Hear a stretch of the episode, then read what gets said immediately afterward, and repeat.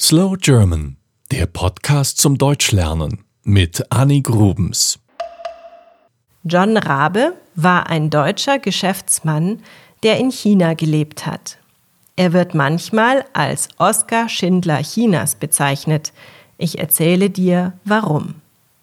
John Rabe wurde 1882 in Hamburg geboren und ist 1950 in Berlin gestorben. Als junger Mann hat Rabe in verschiedenen Unternehmen gearbeitet. Er hat später für die deutsche Firma Siemens in China gearbeitet. Er lebte in der Stadt Nanjing, die früher als Nanking bekannt war. In dieser Stadt hat es im Jahr 1937 einen großen Krieg gegeben. Japan hat die Stadt angegriffen und viele Menschen getötet. Heute spricht man vom Massaker von Nanking. Rabe hat selbst viel Leid in dieser Zeit erlebt. Er hat aber auch viele Menschen in Not gesehen und wollte ihnen helfen. Rabe war besorgt um die Sicherheit seiner Mitarbeiter und Freunde. Er hatte Angst, dass sie in Gefahr waren. Deshalb hat er seine deutschen Mitbürger aufgerufen, ihm zu helfen.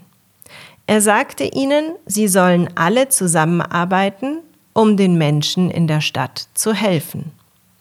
Rabe arbeitete eng mit anderen ausländischen Einwohnern auf dem Gebiet zusammen und gründete das internationale Sicherheitszone-Komitee. Dieses Komitee sollte die Sicherheit von Zivilisten gewährleisten. Eine zwei mal zwei Kilometer große Schutzzone wurde eingerichtet, um die chinesische Zivilbevölkerung vor den japanischen Soldaten zu schützen. Rabe hat auch sein eigenes Haus in Nanjing genutzt, um Menschen zu helfen. Er hatte einen Schutzraum in seinem Haus, in dem viele Menschen untergebracht werden konnten. Dort konnten die Menschen sicher sein, weil die Japaner das Haus von Rabe respektierten. Warum? Weil Rabe eine Hakenkreuzfahne in seinem Garten aufgespannt hat. Diese Fahne konnten die japanischen Piloten von oben sehen.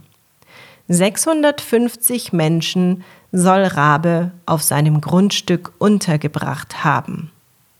Rabe konnte vielen Menschen helfen, aber natürlich nicht allen. 300.000 Menschen sollen in diesem Krieg ums Leben gekommen sein. 1938 verließ John Rabe China und kehrte nach Deutschland zurück. Er schrieb viele Berichte über das, was in Nanjing passierte. Diese Berichte sind heute noch wichtig um die Geschichte Chinas besser zu verstehen. Rabe ist heute als Gutmann in Nanjing bekannt. Das kommt von einem Buch, das Rabe über seine Erfahrungen in Nanjing geschrieben hat. Es wurde später verfilmt. Somit ist ein Deutscher ein Teil der chinesischen Geschichte und wird von vielen Menschen in China als Held verehrt. Seine Geschichte zeigt, wie wichtig es ist, anderen zu helfen und Solidarität zu zeigen, wenn es nötig ist. Interessant finde ich, dass mich ein Slow German Hörer auf diese Geschichte aufmerksam gemacht hatte.